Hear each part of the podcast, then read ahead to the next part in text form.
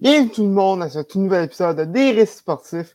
Et cette semaine encore, on a plein d'histoires à vous conter, très intéressantes. On a également un nouveau membre. Donc, sans plus tarder, euh, Olivier, euh, si tu peux te présenter un peu à nos auditeurs euh, et, auditrices. Ben, salut, salut. Mon, nom, c'est Olivier Prince Groslo. merci de m'accueillir sur ce podcast. Très heureux de, faire ça. en fait, moi, je suis un, comme tout le monde ici, je suis un grand fan de sport. Euh, je joue au soccer, au hockey, au futsal aussi. Euh, de, hockey depuis que j'ai 6 ans, soccer depuis 8 ans. Donc, euh, grand sportif de salon également aussi, là, mm-hmm. tous les matchs canadiens.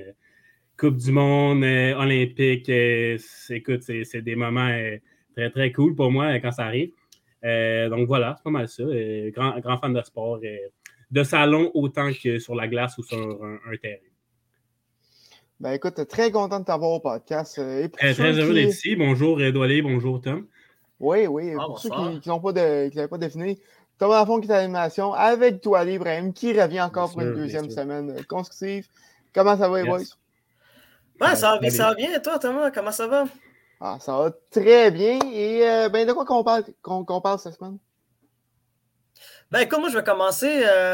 aujourd'hui, je vais vous parler de Chris Kunix qui est euh, ah, un ancien joueur, un excellent joueur de l'excellent hockey, vraiment un euh, joueur sous-caché, qui a eu une carrière de 15 ans dans l'excellent hockey, puis il a eu quand même une grande mhm. carrière, vu que c'est quand même un joueur qui n'a pas été repêché, puis qui a joué au-dessus de 1000 matchs. Puis, quand même, 4, 4 Coupes Stanley, puis aussi, euh, il a quand même gagné une médaille d'or aux Olympiques à Sochi en 2014, ce qui est mhm. quand même assez surprenant, vu l'effectif. Ah. Avec son partenaire de toujours.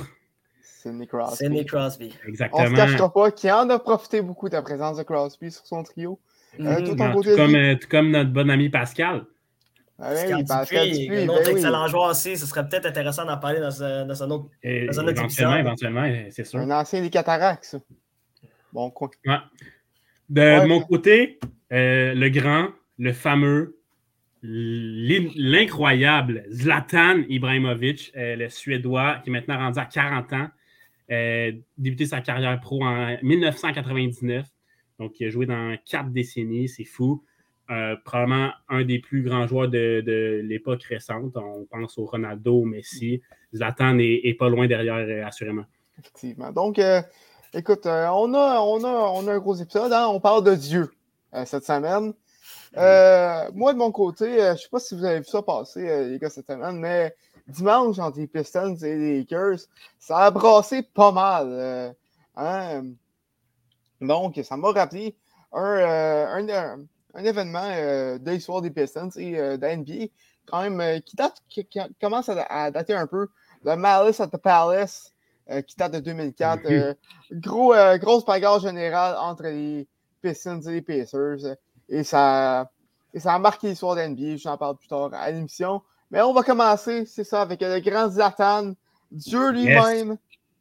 Allez, parle-nous Avec plaisir, avec plaisir. Ben, Zlatan, euh, pour faire court, euh, il est né à Malmo, en Suède, euh, le dieu de la Suède, on pourrait aussi l'appeler ici, en 1981. il a également une nationalité bosnienne.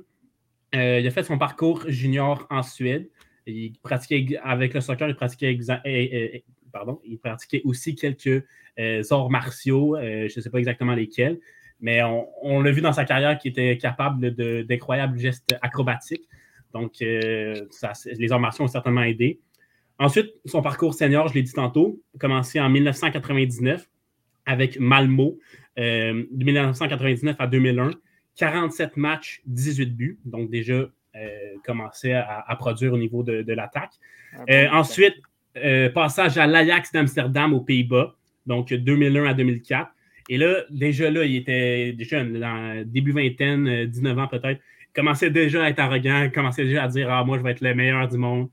Euh, et il s'en a approché. Pas, le meilleur, on va se le dire, pas le meilleur, mais il, s'en est rapproché. 110 euh, matchs avec l'Ajax, 48 buts. Et vous avez certainement déjà vu ce but-là. Un but incroyable aussi qui fait, je pense, quatre feintes de frappe qui couche ah plein de monde, qui finit le, ballon dans le but, c'était fou. Un de mes buts préférés de tous les temps. C'est contre qui ça déjà? Euh, comment? C'est contre qui ça déjà, ce but-là? Euh, bonne question. Je, je, sais que c'était avec l'Ajax, mais l'équipe contre qui c'était, c'était une bonne question. Écoute, le département de recherche est là-dessus. Ouais, parfait, parfait. ensuite, c'est tourné du côté de l'Italie avec la Juventus 2004 à 2006. 92 matchs, 26 buts, donc peut-être une petite baisse de production ici avec la Juve. Mais il va se reprendre dans les années à venir, ne vous inquiétez pas. Euh, Inter Milan, 2006 à 2009, avec le grand euh, José Mourinho, qui l'a coaché quelques années. 117 matchs joués, 66 buts. Et il est parti en 2009, donc il est parti juste avant euh, la Ligue des Champions que l'Inter a gagné en 2010. Mm-hmm. Donc, il a manqué cette Ligue des Champions-là, mais notamment joué avec, je pense qu'il a joué avec Balotelli, probablement avec Diego Milito aussi. Donc, des grands joueurs quand même. et à partir, surtout avec l'Inter, avec son passage avec l'Inter, euh, il a commencé à se faire remarquer. Et c'est ainsi qu'il est allé du côté du FC Barcelone, donc euh, surtout à l'époque, qui était une, probablement la plus grande équipe euh, du monde. Aujourd'hui, c'est en, en, déclin, disons, l'FC Barcelone. on, partira pas un gros déclin, mais C'est très, très décevant, vraiment. Oh, Est-ce que Xavi pourra améliorer les choses, c'est ce qu'on verra. Pour l'instant, c'est euh, même partie de son comme ça. Ouais, ouais c'est vrai. Ouais, ils sont vraiment. Ils sont vraiment... Benfica. Ouais, ils sont vraiment en difficulté avec des champions. Là, comme... Ah là là, oh là là. C'est à peine s'ils vont se classer deuxième là, pour euh, le prochain tour. Ouais, ben... Mais j'avoue que ça en Europa, ce serait vraiment intéressant par contre. Franchement, oui. Je pense pas que les partisans barcelonais seraient ton avis, mais j'avoue que de, mon point de vue, oui. Non, mais en tant que, en, tant que fan de soccer, ce serait le fun d'en voir quand même. Ah, bah oui, bah oui. Ah, Barça en Europa. Ah, puis imagine ce point Emilio au premier tour en Europa League. Oh, oh ça serait catastrophique. Ah, catastrophique, tu dis. Ouais. Donc voilà, 2019-2010, euh, seulement un an au FC Barcelone quand même 46 matchs, 22 buts, mais il faut dire qu'il y avait, il y avait du monde là-bas. Il y avait un certain Lionel Messi. Ouais. Euh, il y avait aussi, je crois, Samuel Eto'o est encore là, si je me trompe. Non, non, Samuel Eto'o, euh, je, il parti? je vais l'expliquer en 30 secondes. Euh, Samuel Eto'o, en 2009, il joue encore FC Barcelone, puis après avoir gagné sextuplé, il a été échangé à l'Inter de Milan contre Zlatan Ibrahimovic et 40 millions d'euros. Ah, c'est ça. Voilà. Mais merci de, de Tu as bien raison. cette, cette saison-là.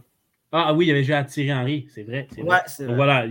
bref, il était bien entouré. également les Iniesta, Xavi, Busquets mm-hmm. et autres. Donc, euh, euh, voilà. Donc, avec Pep Guardiola, 46 matchs, 22 buts. Et il y a eu des tensions avec Pep Guardiola. Euh, ça ne s'est pas trop bien passé dans, les, coulisses, comme, on peut dire. Et donc, il s'est fait prêter à l'AC Milan en 2010. AC Milan, donc il est encore avec ce club, il est retourné avec ce club aujourd'hui et ça depuis 2020. Donc, bref, AC Milan 2010 à 2012 euh, et achat complet en 2011. 85 matchs joués, 56 buts à cette époque-là avec l'AC Milan. Donc, encore, continuait euh, sa bonne progression euh, au niveau offensif. Mais je crois que ses meilleures années, on pourrait, je pense que vous êtes d'accord avec ça, c'est au PSG 2012 à 2016, où c'est qui a été absolument phénoménal. 180 euh, matchs joués et attention, 156 buts. Mhm. Donc, quasiment un, but par match. C'est fou. Euh, deuxième meilleur buteur de l'histoire du PSG, derrière un certain Edinson Cavani. Euh, voilà. Ensuite, 2016, il quitte le, PSG. il dit, je crois qu'il dit Je suis arrivé en roi et je quitte en légende du grand mhm. Zlatan. L'arrogance, comme, comme on, on, lui connaît. Donc euh, voilà. Et il se dirige vers Manchester United ensuite, de 2016 à 2018, si je ne me trompe pas. 29 mhm. euh, buts, 53 matchs à Manchester United. Euh, ça a été il a été important quand même pour Manchester United, jouer avec Rooney, entre autres. mais malheureusement affecté par une blessure qui a fait en sorte que son parcours européen s'est terminé. Mais, comme on le sait maintenant, il est retourné en Europe par la suite. Euh, parce qu'ensuite, il est allé au LA Galaxy où on a pu. C'est vraiment là que j'ai vraiment pu apprécier Zlatan parce que je regardais tous les highlights de ses matchs avec les LA Galaxy. Je capotais. Si je, peux, euh, je, peux, juste interrompre un petit instant. Oui, bien sûr. Une, petite anecdote personnelle avec Zlatan en MLS. OK, c'était euh, à l'époque où est-ce qu'il quittait le Man U pour. puis tu penses que s'en allait en MLS, puis les rumeurs étaient. C'était au Poisson d'avril. Puis mon père me lâche que Satan s'en vient à Montréal. Moi, étant, très naïf et étant, ah, un, peu, un, peu épais, je me mets à capoter de, façon incroyable. Mm-hmm. Et finalement, ben, j'ai appris que c'est un poisson d'avril. donc, c'est ça. Zatan a passé cinq minutes avec l'impact, selon moi. Ouais. Ouais, ben, il a aussi euh, pas fait long feu quand il a joué avec euh, l'Impact. Ouais. Euh, quand, la seule fois qu'il est venu à Montréal, carton rouge, après quoi, 20 minutes, genre, avec ça, c'était plié sur le pied de Michael Petrasso. Je ne sais pas si vous vous rappelez de Petrasso. Ouais. ouais incident très bizarre. Et disons que ceux qui s'étaient déplacés pour aller voir Zlatan à Montréal ont été certainement déçus. Écoute, j'ai été à euh, ce match-là, je peux te dire que c'est assez décevant. Tu as été à ce match-là? Oh là là. Oui. Oh là là. Moi, aussi, j'ai des amis à moi qui ont été à ce match-là. Puis euh, pour vrai, euh, ça le comble en plus, je pense, au stade Saputo. puis ça m'étonne pas. Mais ben oui, mais la plupart du monde avait payé pour voir Zlatan, puis il est expulsé après 20 minutes, et l'impact a perdu. Fait. Ouais, c'était pas la meilleure dépense, probablement. donc, c'est ça. Et les Galaxies, à 37-38 ans, 58 matchs, 53 buts à 38 ans, je le répète, c'est fou. Euh, euh, donc voilà. Et puis, euh, ce qui est hallucinant aussi de son côté, c'est que premier match qu'il joue avec les LA Galaxy, c'est contre le LAFC. Donc, je pense que c'était le premier match de toute l'histoire entre les deux formations de Los Angeles. Donc, c'est nommé El Trafico maintenant, c'est cet affrontement-là. Et puis, je pense que si je ne me trompe pas, c'était le tout premier de l'histoire entre les deux équipes. Et puis, euh, Zlatan entre autour de la 60e minute. C'est à ce moment-là, je pense, c'est 2 ou 3-0 pour les LAFC. Et puis, Zlatan va marquer 5 minutes à peu près après être rentré d'une volée mi-terrain majestueuse, euh, complètement folle. Et je ne sais pas si vous saviez, mais ce but-là est à ce jour élu comme étant le plus beau but de l'histoire de la MLS. Donc, c'est lui qui, c'est celui-là qui détient le titre du plus beau but de l'histoire de la MLS. Mais Zlatan ne s'est pas arrêté là. Il a, compté un autre but plus tard dans le match. Et finalement, je pense que le match a fini 3-3. Donc, il y a eu vraiment une grosse incidence sur le match. 3-3, euh, peut-être même une victoire du LA Galaxy, je ne suis plus certain. Mais bref, euh, pour son entrée en MLS, euh, disons que c'était assez bien réussi. Et il faut se rappeler aussi qu'il avait pris à lui seul une seule page du journal de Los Angeles LA You're Welcome pour annoncer son arrivée avec toute son arrogance habituelle. Donc, euh, quel personnage ce Zlatan-là? Mais ce qui, est, ce qui est beau avec lui, c'est que quand il est arrogant, quand il, justement il a fait ça et qu'il a payé cette euh, page de journal pour euh, qu'elle soit à lui seul, pour démontrer son arrivée pour le soccer qui était vraiment pas si gros que ça à Los Angeles comparé à beaucoup d'autres sports, dont celui que Thomas va parler plus tard. Mm-hmm. donc, voilà, complètement fou. Et c'est ça, il répond à son arrogance avec des, performances complètement folles. Donc, ça, il, est capable de, de, back up ce qu'il dit. Exactement. C'est, on dit, ah, il est arrogant, il, dit, il se vante encore, nanana, mais il prouve ce qu'il dit par ses actions. C'est ça qui est fou. C'est qu'à chaque fois qu'il dit de quoi, il performe à la, fois d'après. Donc, euh, c'est ce que, c'est ce que j'admire de Zlatan et c'est j'adore ce personnage-là. Parce que oui, c'est un, personnage, on va se dire. Donc euh, voilà. Ensuite, euh, tout le monde pensait qu'après Manchester United, son parcours était fini en Europe. Mais avec ses performances au LA Galaxy, la a sauté sur l'occasion et est allé chercher. Donc, il est arrivé en 2020, en euh, à l'heure de la COVID, je pense, ou un petit peu avant peut-être. Donc, 56 matchs, 33 buts à ce jour avec la depuis son retour, ce qui est encore une fois excellent. Je me rappelle, il y a eu 40 ans il n'y a pas longtemps.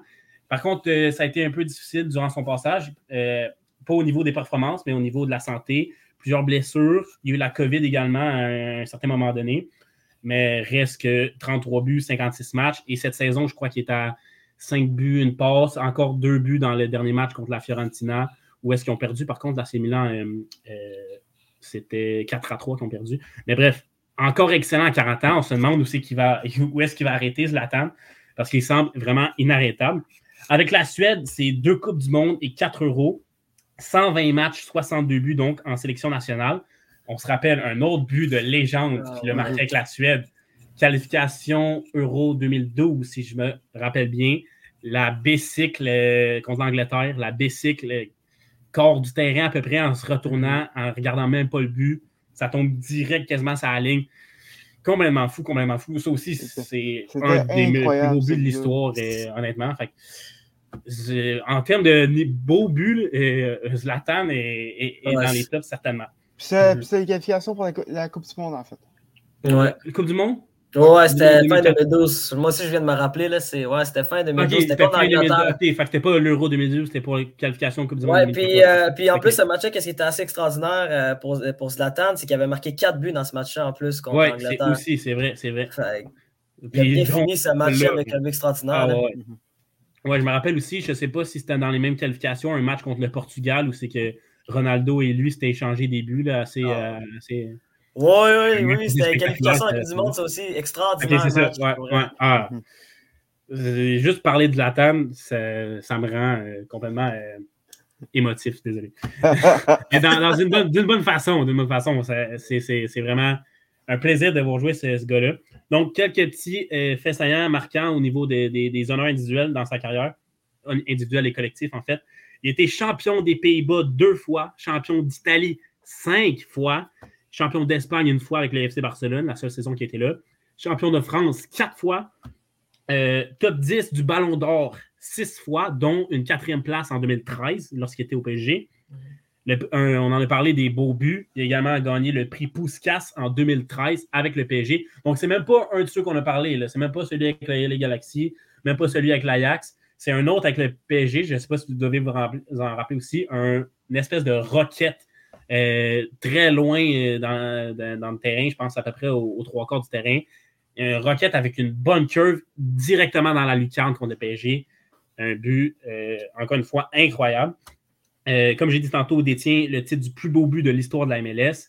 C'est aussi le seul joueur à avoir marqué en Ligue des Champions avec sept équipes différentes. Je dis bien sept équipes différentes, ce qui est fou aussi, c'est un des seuls joueurs à avoir marqué dans quatre décennies différentes. C'est peut-être probablement le seul joueur, en fait, à avoir fait ça, parce qu'il a marqué en 99 et également marqué dans les trois euh, décennies suivantes. Donc, ça aussi, c'est complètement phénoménal. Ben, si je peux rajouter quelque chose, euh, moi, je pense, genre, je crois que Cristiano Ronaldo, il peut y arriver. Ce gars-là, c'est dans le même rang que Zlatan côté euh, performance athlétique. C'est un gars-là. Oui, mais c'est parce que là, le problème avec Ronaldo, c'est qu'on est dans un début de décennie. Fait ça veut dire qu'il faudrait qu'il marque dans les, la décennie 2030. Ce qui se peut, mais ça serait comme Écoute, quoi, ça m'étonnerait jusqu'à 46 ans aussi. Ouais, c'est C'est impossible, mais connaissant Cristiano Ronaldo et ses capacités physiques, genre, ouais, ça, il est tellement en forme. Si Zlatan peut faire à 40 ans, c'est sûr, Ronaldo à moins d'avoir une grosse blessure, il va faire jusqu'à 40 ans, il n'y a pas de doute. Mais 45, c'est un peu poussé, par contre. Mais bref. Euh, par contre. Euh, si, si, était né, euh, comme s'il avait commencé à la fin d'une décennie comme Zlatan, c'est sûr que Ronaldo l'aurait fait aussi. par contre, juste à corriger vite vite, son, son, son Pouskas, il a remporté pour son but contre Angleterre, justement. ah, ok. Il a peut-être été nominé 2013. pour un but ah, avec au, PSG, mais il a remporté ah, euh, son but contre Agatha. Mhm. Ça se peut bien. Ma, recherche était déficiente. Merci de me corriger. Euh, ouais, voilà, mais quand même, le, le Rocket qu'il a fait avec le, PSG, euh, si vous ne savez pas de quoi je parle, allez voir ça. C'est un autre but complètement fantastique. également une Ligue Europa avec, en 2017 avec Manchester United et José Mourinho. Donc, au total, c'est statistique total, club et pays, 964 matchs, 569 buts et 219 passes décisives. Mm. C'est hallucinant comme total. Vraiment, je euh, je pense pas me tromper en disant que c'est un des, meilleurs joueurs de, l'époque récente. vraiment. De sa génération, définitivement. Oui, ouais, sans aucun doute. Euh, quelle petite citation encore pour relever de son arrogance, euh, pour finir, quelle petite citation de Zlatan. Donc, on a ici Je n'ai pas besoin d'un ballon d'or pour savoir que je suis le meilleur. Effectivement. Lorsqu'il était à seulement 18 ans à Malmo en Suède, donc il n'y avait même pas encore à l'Ajax. Retenez bien mon nom et mon visage. Je m'appelle Zlatan Ibrahimovic et je vais, je vais, devenir le meilleur joueur du monde. Donc voilà. On se rappelle aussi dans MLS, euh, lorsqu'un journaliste lui a posé la question qui était le meilleur entre lui et Carlos Vela, il a répondu Vela, il a quel âge déjà? Et puis Vela, qui était alors dans la mi-vingtaine après, et là, il dit Ouais, moi, dans mes vingtaines, j'étais en Europe, lui, il est en MLS, ça explique tout. Donc, juste cette réponse-là, c'est du bonbon, comme on dit. Euh, sinon, j'en ai parlé, la page du journal euh, Los Angeles avec LA You're Welcome. Euh, sinon, aussi, j'ai une petite statistique que je voulais mentionner. pas une statistique, une, autre citation, juste ici. Quand il a quitté les, Galaxies, en fait, je suis venu, j'ai vu, j'ai vaincu. Merci et les Galaxies pour m'avoir fait sentir en vie une nouvelle fois. Aux fans de, du, des, du LA Galaxy, vous vouliez Zatan, vous avez eu Zlatan. L'histoire continue. Maintenant, retournez regarder du baseball. wow! Ah, c'est du bonbon, comme je dis. Tout ça pour démontrer euh, l'arrogance, le personnage qui est Zlatan, un personnage que, honnêtement, euh, j'adore et que j'espère voir encore longtemps sur la planète euh, du beau ballon rond. Mhm. Définitivement. En tout cas, très, très, très intéressant. Euh, tu parles de ces, de ces buts incroyables euh, avec l'Ajax, avec la Suède, avec les Galaxies. Ces trois buts-là, est-ce que tu pourrais me ranker ça? Les trois buts, attends, Ajax et les Galaxies, la volée, tu parles? Euh, ouais, celle contre. et la bicycle. Oh là là, ok. D'où si tu veux le faire, je viens de Ah, ben je vais laisser Ali le faire premier, là.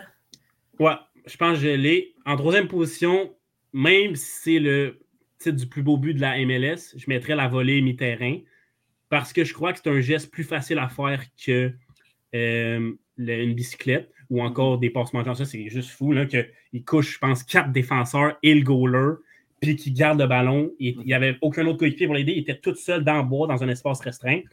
Fait que je mettrais la volée avec le LA Galaxy pour le moment, c'est sûr que c'est très beau, mais juste pour le but en tant que tel, je mettrais euh, la volée troisième place.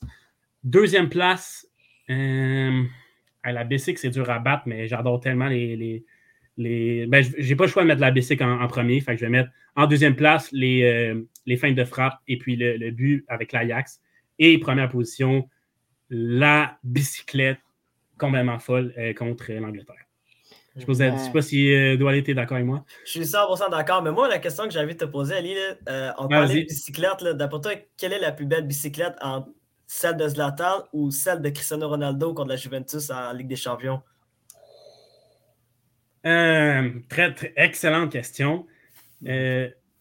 Ronaldo, ce qui est impressionnant dans sa bicyclette, c'est l'impulsion puis le, la hauteur du saut qu'il a fait pour atteindre le ballon. Puis ça, c'était sur un centre. C'était moins facile que Zlatan, lui, qui a peut-être avait le temps. Ben, quoi que Zlatan était de dos et était plus loin. Zlatan était euh, presque à mi-terrain. Oh, ouais, écoute. Euh,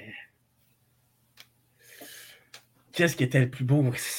Je vais dire Zlatan parce que c'est plus loin, puis ça prend énormément de force, surtout quand tu es de dos.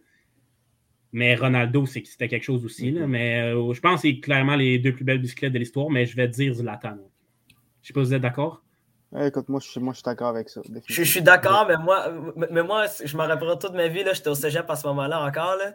Puis j'avais regardé dans mon cours d'économie, puis j'avais droppé mon sel tellement que j'en revenais pas du but de Ronaldo. Là. Ah, ben oui, ben oui. Moi aussi, quand je l'ai vu, j'étais comme, ben voyons. Donc, je l'ai regardé, je pense, dix fois d'affilée. Je comprenais pas comment il pouvait sauter aussi haut. Puis c'est surtout qu'il a sauté plus haut, je pense, que Zlatan avait sauté sa bicyclette contre la terre et Ronaldo est plus petit que Zlatan, donc c'est encore plus fou. Mais euh, en tout cas, je pense qu'on ne se trompe pas en nommant une ou l'autre des bicyclettes. les deux sont complètement folles. Mais je pense pour l'exploit technique, j'irais pour Zlatan. Mm-hmm. Ben, je, suis d'accord avec ça. Ben, merci beaucoup. Euh, portrait très intéressant euh, de Zlatan Ibrahimovic. Très plaisant de mon côté également. Merci beaucoup. Oui. Donc, euh, ben, je vais y aller en deuxième. Euh, ça ne te dérange pas d'où. Euh, donc, ça, le Malice at the Palace. Une tache noire dans, dans l'histoire de la, de, la NBA. vraiment, vraiment un événement que la NBA préférait oublier. Par contre, Netflix et ESPN ne, ne, ne la laissent pas oublier, puisqu'à chaque année, euh, ils font soit un documentaire ou, euh, oui, ou un bel article qui raconte euh, ce qui s'est passé. D'ailleurs, c'était l'anniversaire de l'événement ben, la semaine passée. Donc, écoute, le timing est juste parfait pour en parler. donc, vous mettre en contexte un, peu, on est en 2004. C'est le sommet d'Arvente, Pacers, Pistons. Les deux équipes sont extrêmement compétitives dans, dans l'Est. je peux vous donner une idée. En 2003-2004, les, Pacers avaient Reggie Miller, avaient Ron Artest, qui a, connu une excellente saison cette année-là, a gagné le titre de joueur défensif d'année et a participé à son premier match des étoiles. Jermaine O'Neal a été candidat au, MVP cette année-là également. Et on terminé avec la meilleure, la meilleure fiche NBA, une fiche de 61 et 21. Alors que les Pistons, eux, avaient euh, Rashid, Wallace, Ben Wallace, qui lui avait été le, joueur défensif d'année euh, pendant deux années consécutives avant en, 2002 et 2003, et les deux années d'après en, 2005 et 2006. Donc vraiment, Artest a empêché de remporter, euh, de, de, de, faire un quintuple, comme le, comme le Canadien un peu qui Coupe Stanley, de titre de joueur défensif de l'année. Il y avait également euh, euh, les, frères, Hamilton et euh, Chauncey Billups. Donc, les, Pistons avaient un excellent timing également. Et les deux équipes se sont affrontées en finale de la conférence de l'Est. série qui a été très physique. Ça a beaucoup passé, ça a été très serré. Et c'est finalement les Pistons qui l'ont emporté dans un sixième match qui a, qui a brassé beaucoup et dont Artest a été euh, l'un des, euh, des, des, indicateurs euh, de, de, de, ce, de ce brassage. Vraiment, Artest, que vous connaissez peut-être mieux sous le nom de Meta World Peace, est un des personnages. est, un, est un personnage NBA. Aussi, dans la même catégorie, il y a Dennis Rodman, je dirais. C'est un peu, peu spécial, mais est très, très, très divertissant. Donc, ça, les Pistons remportent euh, cette série-là en 6 et vont euh, choquer euh, la NBA en balayant les, Lakers en finale pour remporter le championnat des Lakers qui avait toute une équipe cette année-là. Kobe, Shaq, Gary Payton et j'en passe vraiment énormément de joueurs étoiles avec les Lakers en 2004. donc, on, on, est en 2005. Premier euh, en 2004, en fait, en novembre 2004, saison 2004-2005. Euh, c'est le neuvième match de la saison des Pacers et c'est le premier affrontement euh, des deux équipes depuis le fameux match 6 qui a été assez violent. donc, ESPN en profite pour mettre, mettre ce match-là à, la télévision nationale et les Pacers qui ont commencé l'année en force avec 7 avec euh, victoires à leurs 8 derniers matchs, euh, dominent euh, facilement les Pistons et, et remportent la partie 97 à 82. en fin de rencontre, il reste 45,9 secondes. ben Wallace s'en vient pour, marquer, pour marquer sur un layup assez facile, alors que Ron Artest, je vous avais dit qu'il était spécial un peu. il, lui fait une, faute, euh, une, faute beaucoup plus, beaucoup plus euh, hard que euh, ce qui, est normalement en fin de rencontre d'un match qui est déjà décidé par 15 points. et Wallace laisse passer sa, frustration. il y a un peu de poussaillage entre les deux. Une petite. Une, une petite, je ne pas une bagarre, c'est même pas une bagarre. C'est une altercation. C'est une altercation, petit peu de poussaillage, ça va pas plus loin. À date, tout, est, tout est correct. Pourquoi que c'est si gros que ça? C'est parce que c'est ce qui s'en vient par après. Euh, il y, a, euh, y, a une petite, euh, une petite mêlée qui, qui, qui attend entre, entre, les deux équipes, mais encore là, c'est juste du poussaillage. Ça, ça s'insulte des, deux bords et tout ça. Mais encore là, ça va pas plus loin. Artest s'en va se coucher sur la, sur la, sur la table du marqueur parce que, parce que ça y tentait. Et c'est une bonne façon aussi pour lui de se tenir loin des hostilités parce que Artest a un historique de bagarre et de suspension avec la Ligue dans les dernières années. il faut dire qu'avec les performances qu'il avait depuis, le début de la saison, ça n'aurait pas fait de bien de se faire suspendre. lui qui jouait à un, calibre, on en parlait plutôt hors d'onde, doux, mais avec un, excellent, un calibre. Euh, avait une moyenne de, je ne pas, 25 points par match en ce, en ce début de saison et euh, était un des, un des candidats euh, très tôt dans la saison pour le titre de MVP. donc, ça, va se coucher sur, la table du marqueur. Et c'est là que les choses se mettent à dégénérer. Alors qu'il y a un fan des Pistons qui décide qu'il serait une bonne idée de lancer son, son verre de bière dessus. Et mmh. Ça, ça, ça, se ramasse comme dans Snapshot. Euh, Artist s'en va euh, dans les gradins pour, euh, pour, aller, pour, pour, aller se battre avec le fan qui a, qui a, qui a sa bière. Sauf que comme dans sa shot, il n'y a pas le bon gars.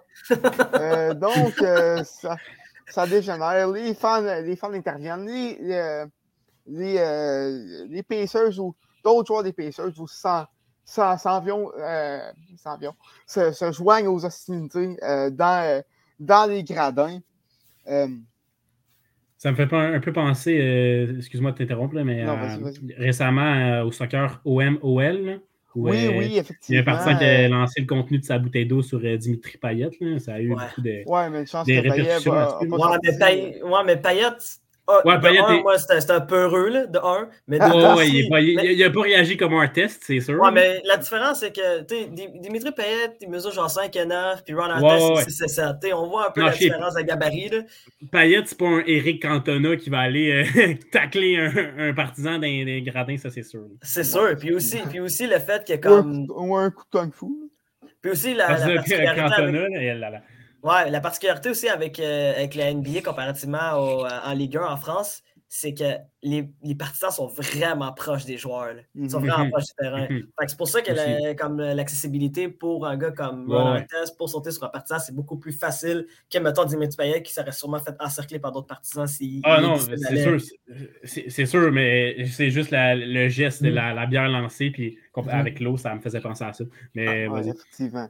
Euh, mais les joueurs des Pacers et certains des Pistons s'en mêlent pour, euh, pour, séparer euh, les deux. Certains joueurs des Pacers vont, euh, vont se faire attaquer et attaquer d'autres fans en même temps. Il y a d'autres fans qui vont, qui vont s'attaquer aux, aux, Pacers. C'est vraiment la grosse bagarre entre les deux. C'est la guerre entre les joueurs des Pacers et les fans des Pistons. Tout le monde est rendu sur le terrain. Oui, il est quand même rendu jusqu'au sur, le terrain, effectivement effectivement. Et euh, ben, les, les, officiels décident d'arrêter le match tout simplement avec, avec 46 secondes à, jouer euh, dans, le match. Ça se termine 97-82 Pacers. Euh, et, et vraiment, après, après cette hostilité-là, les, les, joueurs des Pacers se font lancer plein, plein de déchets de, de, de soda bière, des, du popcorn, des trucs comme ça, alors qu'ils sortent du terrain. Et il y a, y a encore un peu, un peu de bagarre euh, alors, pendant qu'ils sortent du terrain. Euh, il y a même euh, Jermaine O'Neill qui a reçu une chaise pliante pendant qu'il sortait sur le terrain d'en face. ça ne doit pas être très plaisant de, recevoir, de, recevoir, ça. Il faudrait demander à des, lutteurs pour, pour savoir. Mm-hmm. Donc, après, cette, après cette violence, ce match d'une violence euh, qu'on n'a jamais vu. Euh, les suspensions tombent. Euh, Stephen Jackson va être suspendu pour 30 matchs. O'Neill va être, Jermaine O'Neill va être suspendu pour 25, mais sa suspension va être, va être descendue à 15 matchs. Ben Wallace va être, va être suspendu à, pour 6 matchs, puisque c'est un peu lui qui a commencé les, les, les hostilités mm-hmm. avec son poussaillage. Et et Anthony Johnson va être suspendu pour cinq matchs. Mais euh, c'est euh, Ron Artest qui, on avait dit, a euh, une certaine historique de, de, de, de, bagarre et de suspension qui va avoir la plus grosse jamais décernée par la NBA. Suspension pour le restant de la saison.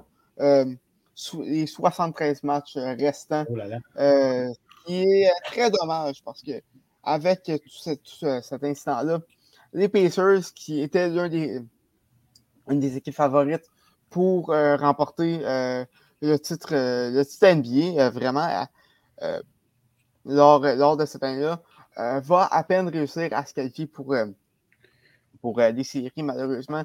Ce qui est très, ce qui est très plate pour Reggie Miller, qui, mm-hmm. qui selon moi, est un des joueurs les plus estimés et qui n'a jamais pu remporter sa bague à cause de ça. C'était sa dernière saison. Donc, n'a pas pu se rendre loin à cause de, cet événement-là. il y a également sept fans qui, qui vont être arrêtés dans, dans, toute cette histoire-là. Et le fan qui a lancé la chaise pliante va avoir des. Va, se faire accuser de voie de fait. à juste titre. Quoi? À juste titre. Oui, effectivement. Euh, Mais j'ai une question pour toi. Oui. Est-ce que, selon toi, 73 matchs pour Artest était mérité selon ce qu'il a fait? Ben, tu sais, oui, je pense que c'est peut-être un peu légèrement trop sévère puisque c'est lui qui a été provoqué. Mais c'est quand même la base du sport, tu t'attaques pas aux fans. Ben oui. C'est la base de tout sport. Ah, même, même, mm-hmm. même, dans la lutte, les, fans sont hors limite. Donc, euh, c'est la base, vraiment. Euh, on parlait d'Eric Cantona euh, tantôt. Lui aussi, je pense ça a été, ça a été je pense, toute la saison aussi, sa, sa suspension, si je ne me trompe pas. Écoute, je serais... il faudrait que je m'informe. Mais... En tout cas, c'était sévère aussi. Mhm. Mais moi, moi, je trouve que ça me fait penser un peu, c'est pas la même situation, là, mais ça me fait penser à la suspension que Todd Bertuzzi avait eu la même année pour son geste sur hmm. Steve Moore puis il a été suspendu toute la saison, puis après ça, il a été poursuivi en justice, puis qu'il y a eu beaucoup, beaucoup, beaucoup de matchs de suspension, puis ça a duré sur presque deux ans, vu que l'année suivante, il y, a, il y a eu un lockout. Là. Ouais. Mhm. Fait que ça, me fait, ça me fait penser un peu à, à la suspension que Ryan Artest a eu, parce que Todd Bertuzzi aussi a été suspendu pour le reste de la saison, plus les séries éliminatoires, qui a sûrement été le cas pour Ryan Artest. Oui, effectivement. Euh, et ça, la, plus grosse suspension euh, qui, a, euh, qui, a, jamais été décerné par la NBA. Il y a également quelques joueurs qui ont fait face à, à des euh, qui, ont, qui ont fait face à des, des, des, charges, mais qui ont mais qui ont, qui ont, qui ont été droppés suite à cet événement-là. Alors que Yevgeny Kuznetsov porte la marque à 4 1 pour les Capitals. c'est ce qui s'est passé. Les, les, Pistons, par contre, ont réussi à, à, à, se, à, se, à passer outre cet, événement-là pour se rendre jusqu'en finale euh, d'NBA cette année-là. Finale qu'ils ont perdu face aux Spurs de San Antonio euh, à, à, cette année-là. Et euh, la rivalité euh, n'a pas diminué, loin de là. Prochain match à, euh, entre les deux équipes à Détroit, il y a eu une, une alerte à la bombe dans le vestiaire des, des Pacers. Finalement, euh, c'était un canular mais le match a commencé avec deux heures de retard. Donc, euh, ça, euh, vraiment, vraiment un, événement qui a marqué l'histoire de, d'NBA et qui a également marqué l'histoire des Pistons parce que, parce que depuis ce temps-là, les Pistons, ça ne sort pas très bien. Comme ça, euh, n'ont pas remporté une, une série depuis 12 ans. vraiment, les Pistons sont très médiocres. Comme ça. Donc, c'est ce qui conclut cette, ce portrait d'événements euh, assez disgracieux, euh, selon moi. Il y a d'ailleurs un documentaire sur Netflix, si vous êtes euh, ça vous intéresse d'en savoir plus, plus en détail sur le Malice at the Palace. maintenant, on va parler d'une légende des Ducks. Et avant, avant, avant, toute chose, est-ce qu'il y a eu des, des morts ou des blessés graves parmi les partisans pendant la bataille? Non, non. Ok, une chance. Non. Euh, une chance. Heureusement. Mais euh, oui, ça légende des Ducks et euh, des Pingouins, Chris oui. Oui. Écoutez, écoutez, c'est peut-être pas une légende nationale d'hockey, mais dans, dans, mon cas, ça lit une légende des Pingouins de Pittsburgh. En tout cas, je vais vous expliquer ah. pourquoi. C'est pour, un, pour un but en particulier. je vais vous expliquer ça un peu plus tard. Bon, aujourd'hui, je vais vous faire le portrait de Chris Kunix. Chris Kunix, il est né le 6, non, il est né le 26 septembre 1979 à Regina, Saskatchewan. Euh, il va jouer, euh, il va jouer euh, puis il va se développer en tant que joueur de hockey à Regina. Puis il y a quand même un, parcours assez particulier, Chris Konix, parce que, comme je vais le mentionner un peu plus tard, il n'a jamais été repêché dans l'excellent de hockey. Il n'a jamais été proche d'être repêché dans l'excellent de hockey. Puis c'est ça. Puis entre 1997 et 1999, il va jouer junior dans la ligue, dans la ligue de Saskatchewan. Pour les. Ok, ça c'est quand même particulier comme nom. Junior A?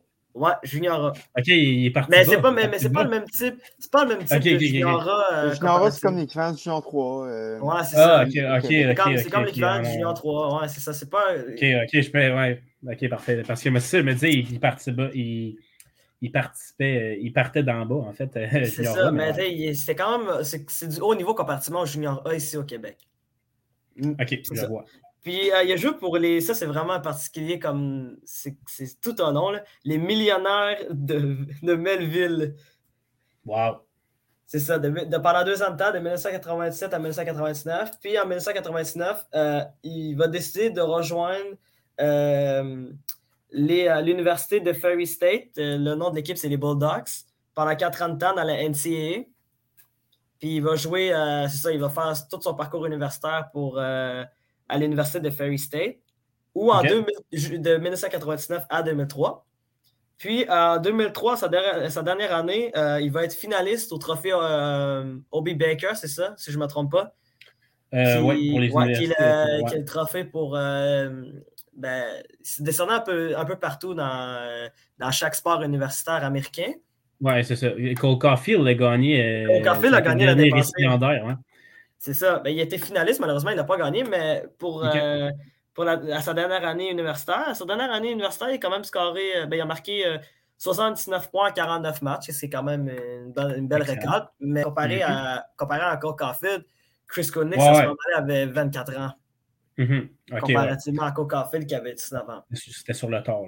C'était sur il le avait tard. Aussi, il avait aussi dépassé son. Euh, le délai d'âge où est-ce qu'il peut être repêché, si je ne me trompe pas, rendu à 24 ans. Ouais, ouais, c'est ça, exactement. Il a dépassé puis il n'a jamais été repêché. Euh, grâce à sa, sa, dernière saison avec, euh, avec Ferry State, ben, il a été signé euh, un contrat avec les Ducks, avec les Ducks d'Anaheim. Parce qu'aujourd'hui, c'est les Ducks d'Anaheim, mais à l'époque, c'était encore les Mighty Ducks. en 2003, puis il va, il va faire le tremplin euh, entre, euh, entre, les deux ligues, la Ligue nationale et la Ligue américaine. Il va jouer pour euh, la filière des Ducks Anaheim. Puis durant, durant les deux saisons, 2003-2004, et aussi il va jouer dans la Ligue américaine durant la saison 2004-2005 qu'on connaît très bien, puisqu'il n'a juste pas eu de saison durant cette année-là. Mm -hmm. Puis en 2005-2006, ça c'est vraiment une histoire particulière pour Chris Kunix. au début de l'année, il a été soumis au balotage par les Ducks Anaheim puis les Trashers, de, de, les Trashers d'Atlanta vont le réclamer. Il okay. va jouer seulement deux matchs. Il va rester seulement deux semaines à, à, avec Atlanta. Il va se faire soumettre au balotage. Et devinez qui, qui, qui, qui a réclamé Chris Conix? Écoute, connaissant qui va marquer un début plus important pour l'histoire des Ducks, je veux dire que les Ducks. Bonne réponse, Thomas. Bonne réponse. Eh oui, il va être réclamé avec les Ducks Anaheim. Puis, euh, c'est ça. Puis, euh, il va jouer les 67 derniers matchs. Il va quand même une belle récolte de 41 points en 67 matchs, ce qui est quand même pas peu pour une recrue. Mais à ce moment sa première saison, euh, ah, sa première saison complète dans l'excellent hockey, mais il est arrivé quand même sur le tard. Là. À ce moment-là, il avait, si je ne me trompe pas, il avait 26 ou 27 ans déjà à ce okay. moment-là. Puis, c'est ça. Puis en 2006-2007, c'est sa première année où il va se révéler au grand jour avec les Ducks Anaheim. Euh, il va marquer euh, 60 points en 81 matchs, dont 25 buts. C'est sa première, wow. sa première saison euh, de 20 buts et plus. Parce qu'au total, il a marqué 6, 6 au total, il y a 6 saisons de plus de 20 buts. C'est quand même ouais, excellent. Pour un joueur et non repêché, c'est excellent. C'est excellent. Puis à la fin de cette année-là, 2006-2007, les Ducks Anaheim oui, vont remporter la Coupe C'était une bonne année pour les Ducks. C'était une excellente année pour les Ducks Anaheim qui avait une équipe relativement très robuste vraiment, là, avec, des, euh, avec des joueurs qui sont au table de renommée, évidemment. On a Scandinavier puis Chris Pronger, puis euh, la chaîne ligne euh, de Corey Perry, Ryan Getzlaff, puis Dustin Penner. Qui est, Dustin Penner est un joueur Corey Perry. qui a créé un peu de problèmes par la suite oui. aux Ducks. Oui, effectivement. Mm -hmm. Et euh, sans oublier la légende du Canadien, le numéro 32, Travis Mohan. Travis oui. Mohan, oui. Travis. Euh, un, excellent, euh, un excellent plombier, on peut dire. Pour le Canadien de Montréal. Un bon plombier. Euh, ouais, c'est ça. Il a rendu de, de, de fiers services de fiers euh, services. Et, Et au également. Et c'est ça. Puis après la saison 2007, euh, il va signer un contrat de 4 ans qui va, être comme, qui va confirmer en même temps c'était son entrée officielle dans l'initiative de hockey. Puis euh, en 2008-2009, c'est là que la carrière de Chris Conix va prendre une autre tournure. Euh, alors que les Penguins de Pittsburgh, euh, l'année précédente, avaient perdu en finale de Costa contre, contre, les Red Wings de Détroit. Ben, ils vont avoir une saison très, très, très en ils vont être, au moment où Chris Conix va se faire changer en 2009, en février 2009, ils étaient dixièmes dans l'association de l'Est, avec Sidney Crosby et Evgeny Malkin, qui étaient deux des trois meilleurs joueurs au monde avec Ovechkin à ce moment-là. Bien sûr. Puis, euh, c'est ça. Puis, euh, pour euh, amener un peu plus de talent offensif, ben, les Penguins Pittsburgh vont échanger Ryan Whitney. Je ne sais pas si vous vous en rappelez, les boys de Ryan Whitney. Ryan Whitney, Je ne me trompe pas, il, est, il, est dans le podcast Spitting Chicklets. Oui, exactement, avec, avec Paul Bissonnette. Ouais. Puis, il a joué avec les Hurricanes, si je ne me trompe pas, Whitney. Oui, en fin de carrière, ouais, mais il a joué aussi, il a joué aussi avec les, avec les Hollis d'Edmonton. Puis, le fait. Ah, puis, euh, fun facts, euh, il, fait partie de l'équipe américaine aux Jeux Olympiques de Vancouver 2010. Ah, c'était quand même un excellent défenseur. ouais, c'était un bon défenseur, Ryan Whitney. C'est ça. Puis il a été ils ont échangé Ryan Whitney contre Chris Tukonix et Eric Tangredi. Je ne sais pas si vous vous en rappelez, il y a eu un petit moment où Eric Tangredi était à Montréal. Oui, c'est vrai. Dans l'échange de Peter Boudaille. Exactement. Ouais. Exactement, c'est ça. Puis Chris, Chris euh, ben, dès son arrivée, on va le jumeler avec Sidney Crosby, qui est devenu euh, son bon camarade euh, mm-hmm. aux côtés de Pascal Dupuis. Mais en ce moment-là, première année, ça c'est une sacrée ligne. Pour vrai, c'est une des ah lignes, ah une des meilleures lignes de la décennie 2010. Là. Mhm. Ben, moi, j'ai grandi en regardant les, les pingouins avec cette ligne-là. C'était une de mes lignes préférées. C'est ça. Puis, euh, mais à ce moment-là, avec Pascal Dupuis, parce que Pascal Dupuis était déjà là euh, au moment que Skunix est arrivé. Il est arrivé dans l'échange à, Mariana Ossa l'année d'avant. Puis, euh, c'est ça. Puis, les pingouins ont jumelé Crosby avec Chris Konix et Bill Guérin. Ah, juste avant de Pascal Dupuis. Ouais, c'est ça. Fait que en 20 matchs, il va marquer 18 points ce qui est vraiment euh, un excellent ratio euh, pour un joueur comme Chris Konix. Mhm. Puis, euh, évidemment, ben, les Penguins Pittsburgh ont remporté la Coupe Stanley à la fin de la saison 2008-2009. Puis, Chris Konix va jouer 8 ans au total pour les Penguins Pittsburgh de 2009 à 2017, où il va avoir, 5, il va avoir 4 saisons de plus de 20 buts, dont une de 30 buts. Wow. Exactement 35 buts. Mais ça, je vais vous raconter ça un peu plus tard. Euh, dans son parcours à Pittsburgh, il a remporté trois Coupes année, évidemment. Euh, mais ses deux meilleures saisons, c'est la première saison qui a sa meilleure saison statistiquement. Euh, c'était en 2012-2013, l'année du lockout, où il a marqué 52 points en 48 matchs, si je ne me trompe pas, qui est quand même ratio de plus d'un point par match. Oui. En jouant avec Sidney Crosby et Pascal Dupuis. Les trois avaient connu des saisons extraordinaires euh, durant l'année du lockout. C'est là, qu'il y avait le, possiblement le meilleur trio de la Ligue nationale de hockey à ce uh-huh. moment-là. Puis euh, l'autre, mais l'année, pour vrai, l'année de consécration de Chris Koenig, si, je peux me permettre de le dire, c'est en 2013-2014 où il va marquer 68 euh, points en 78 matchs, dont 35 buts. C'est excellent. Excellent. C'est rare qu'un euh, joueur non repêché atteigne de tels résultats. C'est ben, ça. Quand on dit profiter de son, de, son trio, c'est exactement ce qu'il a fait. C'est ça. Mais Chris Konix avait quand même. Chris Konix savait marquer même sans Crosby. C'est ça qui était assez surprenant parce que l'année d'avant, il avait marqué une centaine de points en jouant avec Evgeny Malkin. Mais Evgeny Malkin aussi, c'est un joueur extraordinaire. Exactement. On va, va pas se le cacher. C'est pas des deux de pique. Ouais. Mais dans l'historique des Pingouins, les, joueurs qui ont été greffés à Crosby, ça a vraiment décollé leur carrière. Jake Genzel, Connor Sheary, Brian Rust, c'est tous des joueurs qui ont joué avec Crosby et qui se sont développés par la suite. Crosby est formidable là-dedans. Mm-hmm. Crosby, ouais. c'est peut-être ça aussi que pour ça que je mets encore Crosby au-dessus de McDavid, dans le sens qu'il est vraiment capable de ramener euh, des joueurs à des niveaux qu'on pensait jamais qu'ils pouvaient atteindre. Ben, en même temps, tu mets, si McDavid a réussi à rendre Nate Akpov et, Benoît Pouliot encore, et les faire passer pour des bons joueurs de hockey, alors qu'il était une recrue, euh, c'est quand même très bon.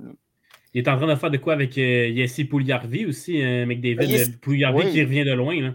C'est ça.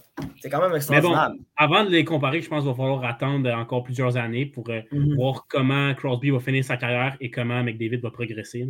Pirate, mais ça, va, mais ça va lui prendre au moins, ça. au moins une Coupe Stanley avec David pour ah, être sûr. une catégorie. Ben oui, la coupe pour, pour qu'on sa phrase soit mentionnée dans, avec Crosby, c'est sûr que ça lui prend au moins une Coupe Stanley.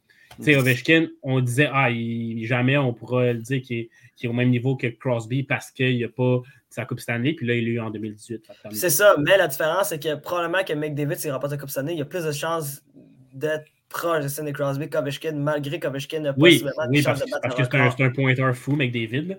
Mais pour avoir la, la, distinction, il, ça lui prend absolument une Coupe Stanley. Oui, ça c'est indéniable. C'est absolument indéniable. Tu es obligé d'avoir une Coupe Stanley. C'est comme un peu la même chose dans, dans, tous les sports, là, où tu es obligé d'avoir le trophée le, plus important. C'est beau les points, mais le titre, c'est ce que tout le monde veut au final.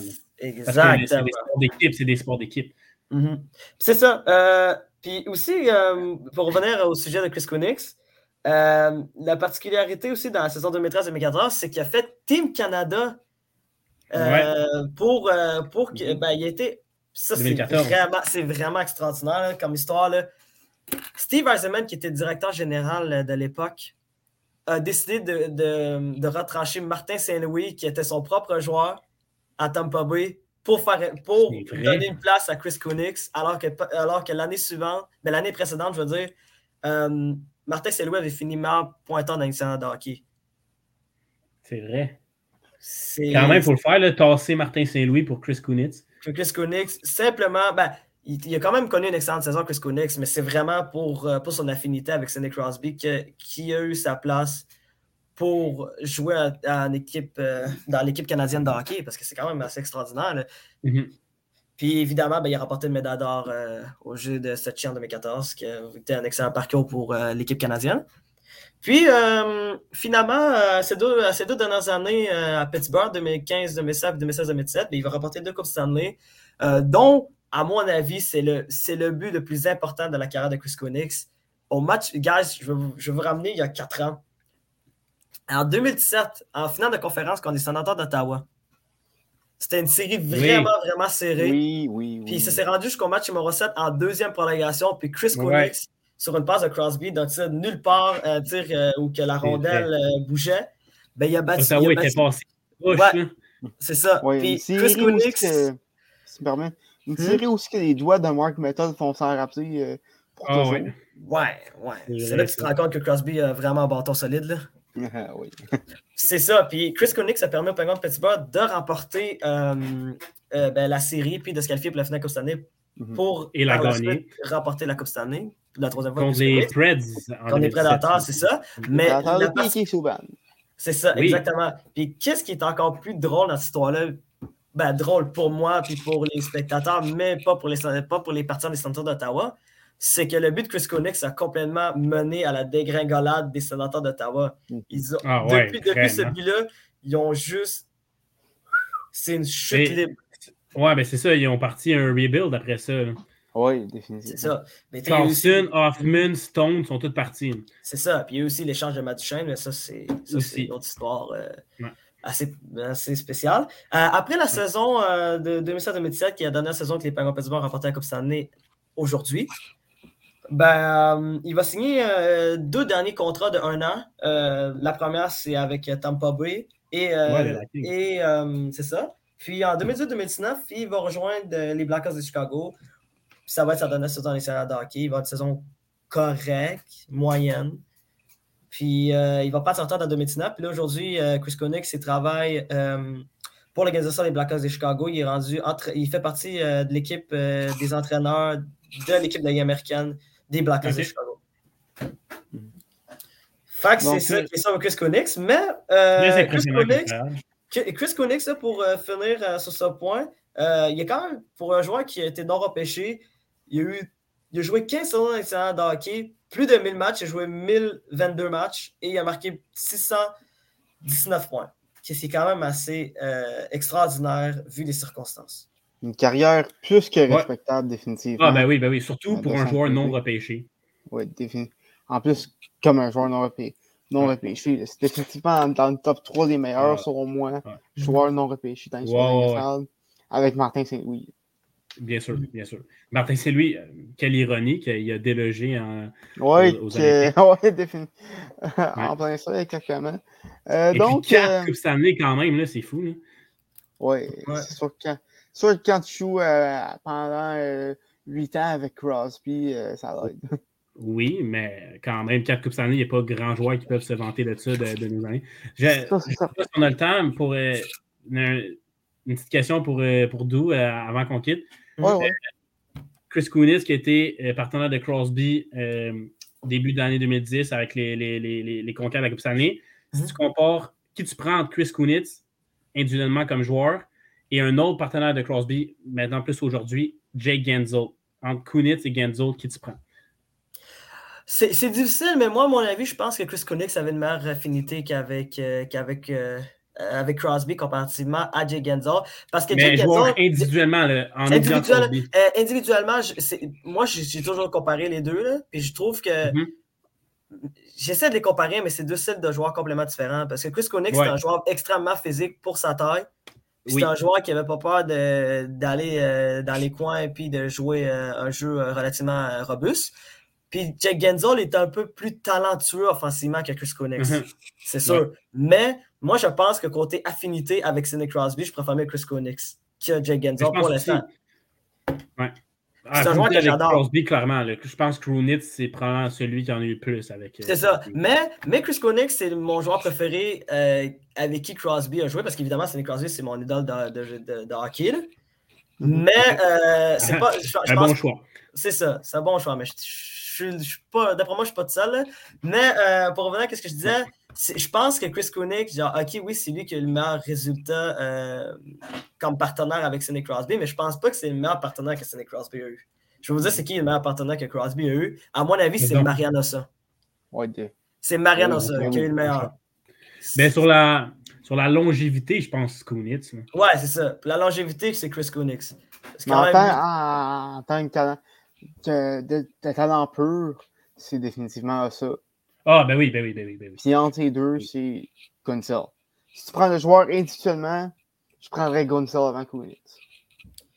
En termes de points, moi aussi. Si, si, tu veux prendre celui qui va faire le plus de points, Genzel, mm. mais euh, avec le, le, le, comme, comme Doug disait, avec euh, l'affinité avec Crosby, euh, Kunitz avant Genzel.